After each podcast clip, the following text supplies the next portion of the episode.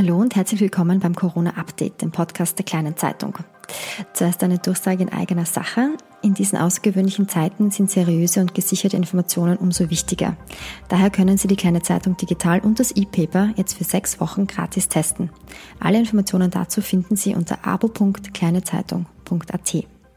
Und jetzt darf ich wie gewohnt unseren Experten, den Infektionsspezialisten Dr. Bernhard Haas von den Steiermärkischen Krankenanstaltengesellschaften bei mir begrüßen. Hallo, Herr Dr. Haas. Guten Tag, Frau Hause. Äh, heute ist ja der Montag, äh, an dem wir offiziell alle dazu angehalten sind, in den Supermärkten äh, Mundschutzmasken zu tragen. Ähm, und wir wollten uns heute noch einmal über dieses Thema unterhalten. Ähm, es gibt nämlich ein paar neue Erkenntnisse dazu, wie gut zum Beispiel Stoffmasken im Vergleich zu chirurgischen Mund-Nasenschutzmasken abschneiden. Und da haben Sie uns, glaube ich, einiges an neuen Informationen mitgebracht, Herr Dr. Haas. Ähm, was können Sie uns da erzählen? Ja, es ist sehr interessant, wie sehr das Thema Masken sozusagen nun äh, die Wogen hochschlagen lässt und wie sehr das sozusagen auch die Leute ähm, interessiert, wie, wie sehr man dazu in den Foren lesen kann, weil es offensichtlich bei uns eine sehr, sehr ungewohnte Maßnahme ist, die hingegen in asiatischen Ländern schon sehr, sehr lange äh, lange praktiziert wird, aber bei uns eben eine neue Maßnahme ist und deshalb wird, glaube ich, sehr viel darüber diskutiert. Deshalb möchte ich noch einmal die grundlegenden Dinge zusammenfassen und auch ein paar neue Literaturstellen einbringen. Wie wir wissen, werden respiratorische Infekte wie Influenza, ähm, RSV, das ist also ein respiratorisches Virus, aber auch das Coronavirus, das neue, vor allem durch direkten Kontakt über die ausgestoßenen Tröpfchen, die beim Sprechen, Lachen, aber natürlich auch bei Symptomen wie Niesen oder Husten vermehrt ausgestoßen werden, übertragen. Das ist der Hauptübertragungsweg für diese Infektion. Nebenbei war schon immer bekannt, dass diese Tröpfchen, die wir ausstoßen, auch natürlich irgendwann zu Boden fallen und dort dann auf Gegenständen bleiben. Das kann natürlich während äh, also am Arbeitsplatz der Computer sein oder ein Schreibtisch oder eine, eine Türklinke und von dort greifen wir wieder mit unseren Händen auf diese Gegenstände und, das ist das Wichtige, mit der Hand, die sozusagen dann die Viren an sich trägt, greifen wir uns wieder sehr, sehr häufig ins Gesicht.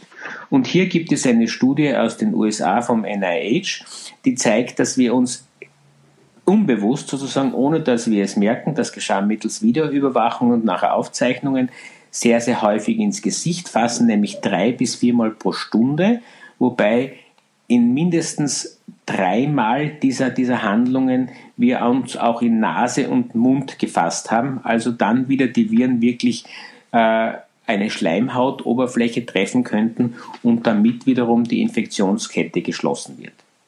Und diese unbewussten Handlungen sind nur ein wichtiger Übertragungsweg für die Atemwegsinfektionen, hervorgerufen durch Influenza, RSV und Coronaviren. Ähm, was heißt jetzt, also dieses ins Gesicht fassen, das, das hören wir ja auch schon seit Beginn dieser Corona-Pandemie, hört auf, euch ins Gesicht zu greifen. Ähm, haben Sie da jetzt, bevor wir wieder zum Thema Masken zurückkommen, haben Sie da äh, einen Tipp eigentlich für uns, für unsere Hörer, wie man, wie man sich selbst daran erinnert, das nicht zu tun? Also vielleicht als Mediziner muss man ja wahrscheinlich auch darauf achten, dass man sich in gewissen Umständen nicht äh, ins Gesicht fasst. Äh, Gibt es da irgendwelche Tipps oder Hinweise, wie man, wie man das äh, unbewusste, unbewusste ins Gesicht tapsen äh, verhindern kann? Ja, das ist sicherlich bei jedem, jedem Menschen anders, aber einige, äh, einige recht gute Maßnahmen sind einmal drauf zu kommen, wann fassen wir uns ins Gesicht oder welche, welche äh, Handlungen setzen wir bei gewissen Tätigkeiten. Zum Beispiel, manche Leute tun während des Telefonierens oder wenn sie nachdenken oder irgendwas überlegen, äh, sich an den Haaren fassen oder andere an die Nase greifen. Äh, das sind alles äh, Rituale, sage ich einmal, die, die eingespielt sind und die müssen uns einmal auffallen, damit wir sie unterbrechen können. Das ist der eine Punkt. Und der andere Punkt ist äh, wirklich dran denken, wenn es irgendwo juckt, nicht sofort sozusagen mit den Fingern hinzufassen, sondern wenn ich da etwas machen muss, ich, ich möchte mich kratzen oder sowas, ein Papiertaschentuch nehmen und dann sozusagen an die Nase fassen, wenn, wenn ich nicht äh, zuvor die Möglichkeit habe, mir jetzt die Hände zu waschen und zu desinfizieren.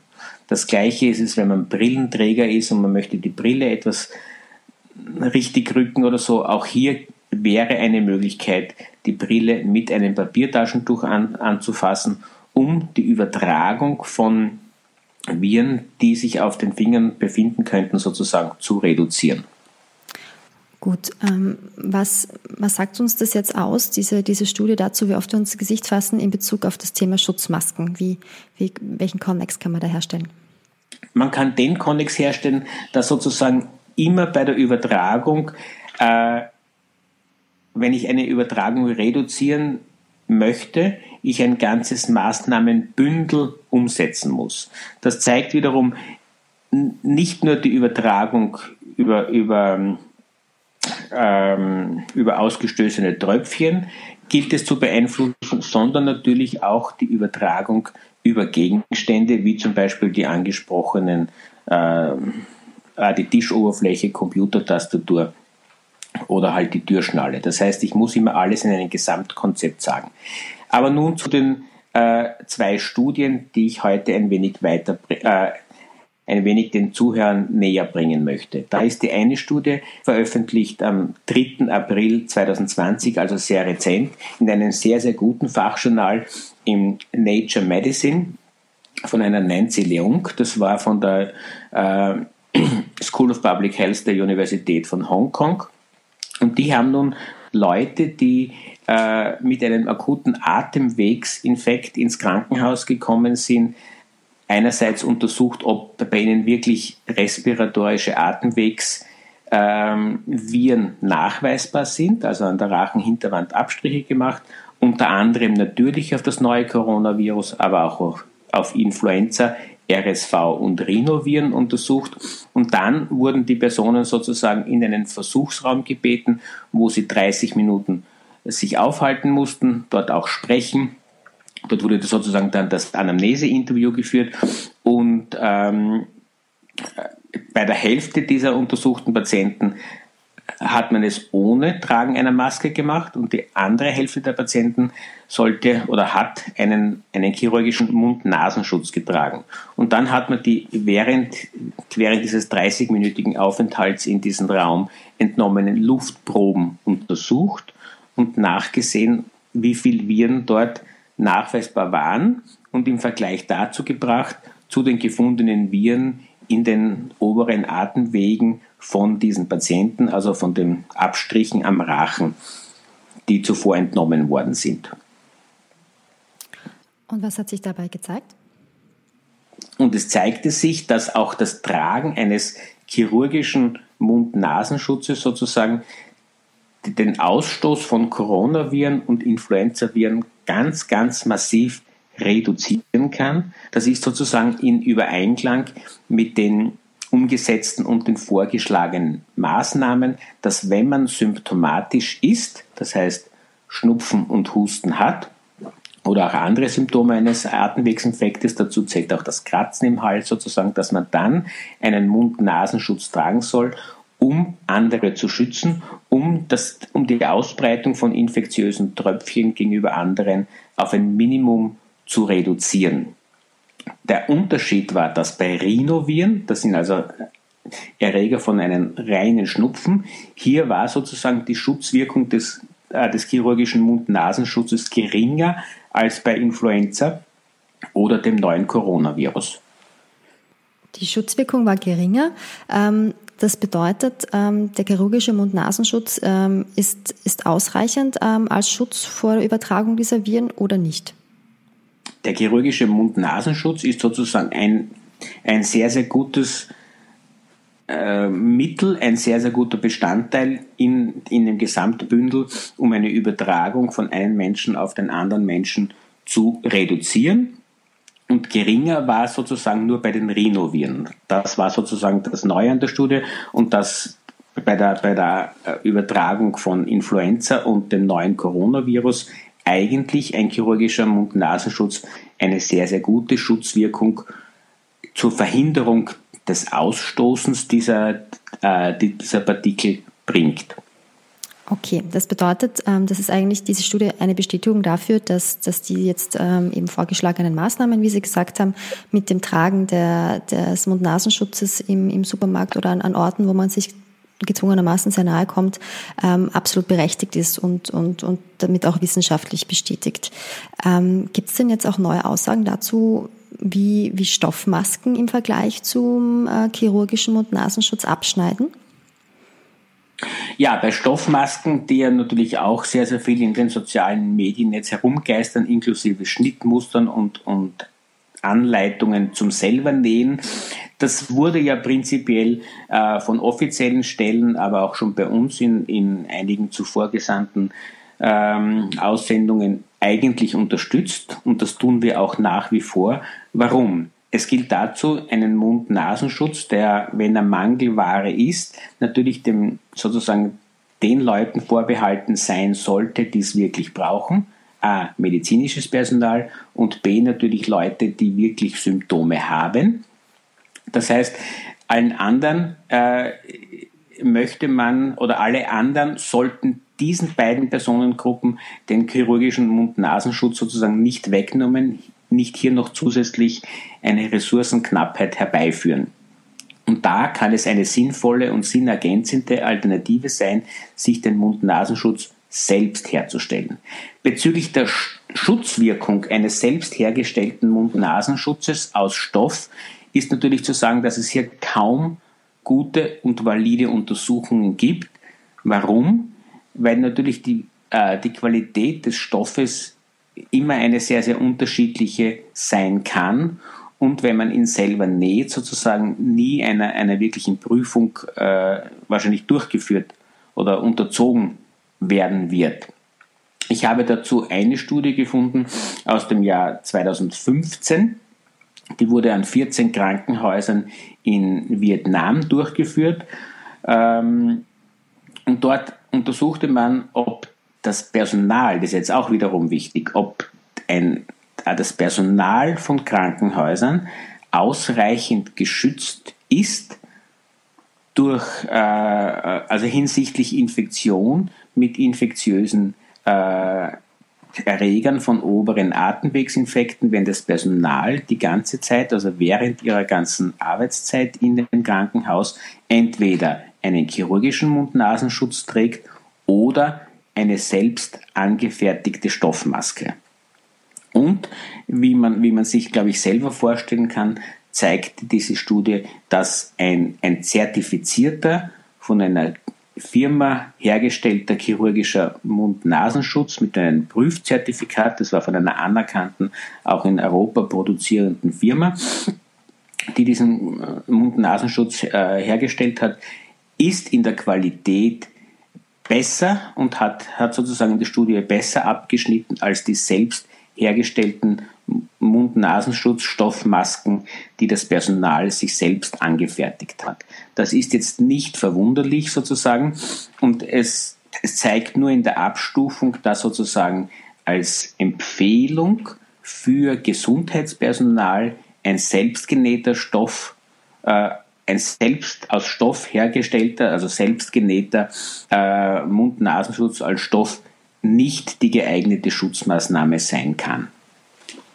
Für uns und für unsere Hörer heißt es jetzt aber natürlich auch ähm, umso wichtiger, dass, dass eigentlich diese, diese zertifizierten und medizinischen Mund-Nasenschutzmasken sollten damit ja umso mehr dem medizinischen Personal äh, zur Verfügung stehen und, und kann man daraus schließen, dass, dass das Tragen von Stoffmasken jetzt, wenn man eben noch keine Symptome hat, ähm, die bevorzugte Maßnahme sein sollte, wenn man jetzt einkaufen geht zum Beispiel? Ähm, oder wie würden Sie jetzt, äh, welche, welchen Tipp würden Sie daraus formulieren? Naja, den Tipp, den ich daraus geben würde, ist, das hängt ab, wie viel, wie viel von diesen Masken in Zukunft in den Geschäften verfügbar sein werden. Das ist mir noch nicht ganz bekannt, wie viel hier wirklich von der Bundesregierung bestellt worden sind. Also das, wie viel bestellt worden sind, ist mir bekannt, aber natürlich wie viel auch wirklich tatsächlich zeitgerecht eintreffen werden und auch ausgeliefert werden, das ist mir nicht bekannt. Und ich denke, davon wird es abhängig sein. Hat man genügend Mund-Nasenschutz. Hat man genügend chirurgische MNS äh, zur Verfügung, dann ist das sicherlich der ideale Weg sozusagen, um andere vor sich selbst zu schützen, wenn ich sozusagen selbst Symptome habe oder noch in den letzten Tagen vor Ausbrechen der Symptome, damit ich andere nicht anstecke. Wenn aber dieser Mund-Nasenschutz wirklich eine, eine Mangelware ist aufgrund der Ressourcenknappheit, dann ist es sicherlich besser, ich habe einen selbstgenähten Mund-Nasenschutz, als ich habe gar keinen oder wie auch die letzte, letztgenannte Alternative in den Medien, dass ich mir einen Schal herumwickle. Also ich würde es, wenn ich, wenn ich es in einer Reihenfolge anführen darf, das Beste sozusagen, um jemand anderen zu schützen, ist ein, ein, ein chirurgischer Mund-Nasenschutz von einem anerkannten Hersteller mit einer Zertifizierung. Habe ich so etwas nicht zur Verfügung, möchte aber trotzdem aufgrund, ich nenne es jetzt mal so, aufgrund meines sozialen Gewissens, andere vor mir selbst und vor meinen infektiösen Tröpfchen aus meinem Mund-Nasen-Rahmen schützen, dann ist es, ist es gut, wenn ich mir selbst eine Stoffmaske nähe. Was dabei zu beachten ist, haben wir vorher schon mal besprochen, es soll ein möglichst dichter Stoff sein, also nicht ein, ein dünner, der gegen das Licht schon alles durchscheinen lässt, sondern ein möglichst dichter Stoff. Und es wäre wichtig, dass auch dieser Stoff in mehreren Lagen verwendet wird, um diese Filterwirkung und die Rückhaltewirkung von den infektiösen Tröpfchen zu maximieren. Und das Dritte, was auch sehr wichtig ist, ist, das, ist, ist der korrekte Sitz. Es nützt eine Maske nichts, wenn sie, wenn sie oben bei der Nase in allen Richtungen weit, weit weg steht oder wenn sie so locker umgebunden ist, dass sie beim ersten Gespräch, zum Beispiel beim Bestellen von Wurst oder sowas beim, beim ersten Sprechen im Geschäft schon runterrutscht. Das ist ganz, ganz wichtig. Leute, also Männer vor allem, die, die einen zwei, drei Tagesbart haben, da muss man sich auch, auch das anschauen. Oft zieht der Bart sozusagen in der Wuchsrichtung beim Sprechen die Maske nach unten und zieht dann sozusagen die Maske von der Nase runter. Man sollte das sozusagen zu Hause auch einmal ausprobieren, umnehmen die Maske und dann aber auch sprechen und schauen, was passiert mit der Maske, wenn ich spreche und dann eventuell zu Hause nachjustieren und sie richtig aufsetzen. Warum zu Hause? Ich kann das vorm Spiegel mir anschauen und ich kann mir beim Hantieren und beim Nachjustieren der Maske immer sehr, sehr gut anschließend die Hände waschen. Ja, genau, jetzt haben Sie gesagt, also an erster Stelle wäre quasi der chirurgische Mund-Nasenschutz zu, zu nennen, an zweiter Stelle eine selbstgenähte Maske und die letzte Option wäre dann wohl, wie Sie gemeint haben, äh, einen Schal oder, oder, oder ein Bandana oder ähnliches zu verwenden, dass man sich quasi ähm, über, den, über Mund und Nase ziehen kann. Mich würde jetzt noch interessieren, ähm, bieten denn diese Schutz, äh, Schutzmasken auch einen, also wir, wir wissen ja jetzt äh, ausführlich schon besprochen, dass es vor allem darum geht, die anderen von meinen eigenen infektiösen Tröpfchen zu schützen. Bieten diese Masken aber auch irgendeinen Schutz für mich selbst? Ja, in, der, äh, in, der, in dieser Nature-Studie konnte gezeigt werden, dass sozusagen ein chirurgischer Mund-Nasenschutz, wenn er, wenn er richtig angewandt wird und korrekt sitzt, auch sozusagen den Träger beim Einatmen der Luft, wenn sie äh, kleinere infektiöse Tröpfchen enthält, auch hier äh, diese Tröpfchen ausgefiltert werden und zu einer Reduktion der Übertragung von Coronavirus beitragen kann. Aber wie gesagt, die Hauptwirkung ist sicherlich nicht der Eigenschutz, sondern die Hauptwirkung liegt sicherlich darin, dass ich andere schütze, weil ich den Ausstoß von infektiösen Tröpfchen aus meinem Mund-Nasen-Rachenraum mit Hilfe des Tragens dieser Maske reduziere. Gut, äh, wir sehen, es gibt noch immer Erklärungsbedarf rund um das Thema Schutzmasken. Äh, wie gesagt, es ist für uns alle sehr neu, auch ein sehr ungewohntes Tragegefühl, ähm, an das wir uns aber wahrscheinlich gewöhnen sollten, recht rasch. Ähm, wir haben uns jetzt noch ein zweites Thema vorgenommen, ähm, und zwar wollen wir uns der Frage nähern, wer ist denn überhaupt ein Corona-Toter? Wir kennen ja äh, die Zahlen aus, aus, aus den Medien, die, die sich jeden Tag verändern, ähm, die jetzt Gott sei Dank auch äh, zu stagnieren scheinen. Aber wer zählt denn überhaupt jetzt als, als äh, Corona-Toter? Toter. Ist das jeder Mensch, der quasi ähm, mit dem Coronavirus stirbt oder gibt es da auch eine Unterscheidung dahingehend, dass man sagt, wer stirbt mit dem Coronavirus oder wer stirbt an dem Coronavirus? Wissen da so die, die offizielle Klassifizierung, Herr Dr. Haas? Also hier gilt die offizielle Definition sozusagen des Sozialministeriums und die besagt, dass jede in Österreich verstorbene Person, die zuvor Covid-19 positiv getestet wurde, wird in der Statistik als ein Covid-Toter geführt. Unabhängig davon, ob sie direkt an den Folgen der Viruserkrankung selbst oder, wie Sie jetzt schon angesprochen haben, äh, mit dem Virus an einer potenziell anderen Todesursache verstorben ist. Das mag jetzt sozusagen am Anfang für viele unbefriedigend klingen, weil ich vielleicht dann die Zahlen sehr, sehr hoch habe. Aber der Hintergrund ist, die Statistik sollte einfach zu führen sein und ich nehme nun mal alle in Österreich Verstorbenen her, bei denen zuvor ein Nachweis äh, einer Infektion mit diesem Virus geführt worden ist und wenn er sozusagen im Anschluss daran verstirbt, wird er als Covid-Toter gezählt. Äh, ich kann damit natürlich nicht ausschließen, dass andere, die aus anderen Ursachen verstorben sind, jetzt auch in diese Statistik mit reinkommen.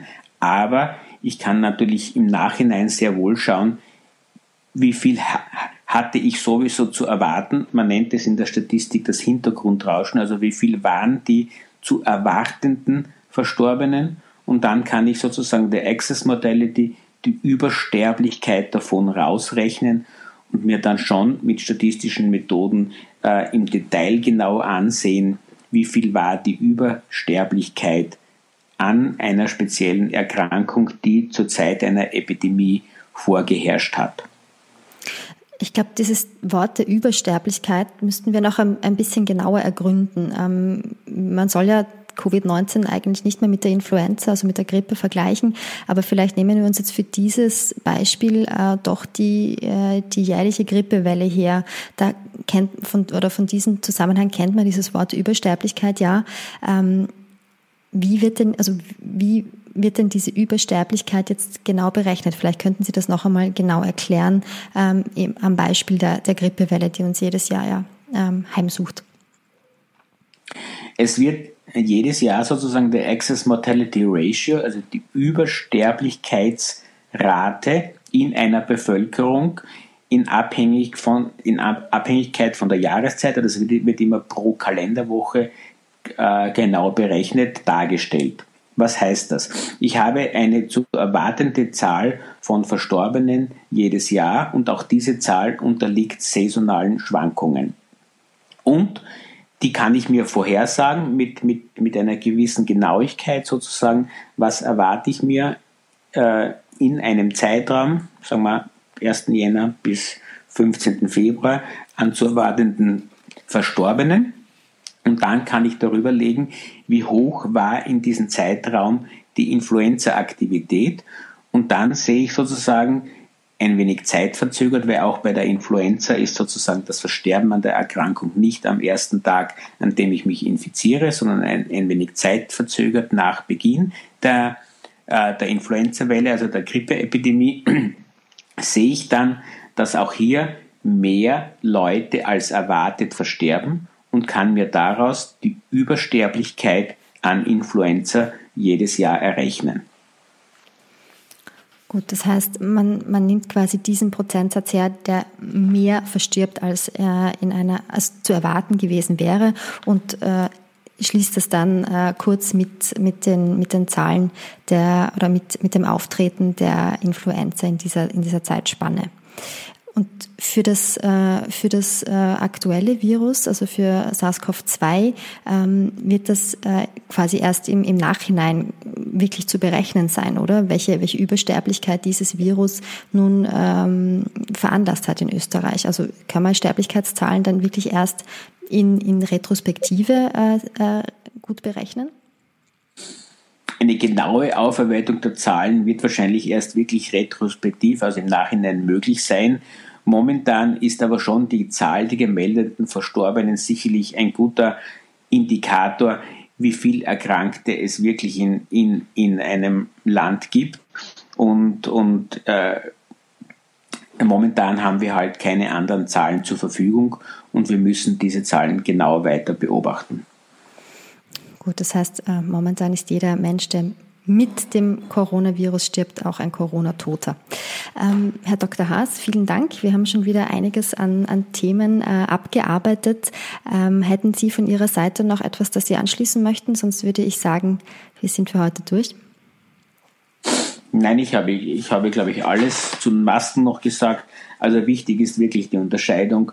Stoffmaske schützt vor allem, wenn ich sie trage, andere vor dem Ausstoßen meiner und damit die Studie auch, auch nicht falsch verstanden wird. Das ist sozusagen wirklich eine Studie aus Vietnam gewesen, in Anschluss an die Ebola-Epidemie, dass man, dass man gesagt hat, auch, auch Gesundheitspersonal wird, auch dem Gesundheitspersonal wird in Zeiten von Mangel empfohlen, Stoffmasken zu tragen. Und diese Studie, die ich da zitiert habe, kommt zu dem Ergebnis, dass eine Stoffmaske in einem Krankenhaussetting wahrscheinlich nicht der geeignete Schutz ist, um, um das Gesundheitspersonal, das ja so wertvoll in diesen Zeiten ist, ausreichend vor ähm, respiratorischen Viren zu schützen. Das heißt, hochwertiger Mund-Nasenschutz und natürlich noch höherwertige FFP2 und 3 Masken sind dem Gesundheitspersonal vorbehalten und sollen von der allgemeinen Bevölkerung diesem nicht unter Anführungszeichen jetzt weggekauft oder sonst irgendwie weggenommen werden. Wenn die allgemeine Bevölkerung sonst zu keinen anderen Masken, also entweder hat man schon zu Hause oder, oder man bekommt sie vor den Supermarktketten ausgeteilt, aber wenn das nicht der Fall ist, dann ist die Alternative, sich selbst einen Mund-Nasenschutz aus Stoff zu nähen. Gut, dass wir das noch einmal klargestellt haben. Ähm, in diesem Sinne sage ich vielen Dank für Ihre Zeit und für Ihre Expertise, Herr Dr. Haas, unseren Zuhörern vielen Dank fürs Dabeisein und äh, bis zum nächsten Mal. Bleiben Sie gesund.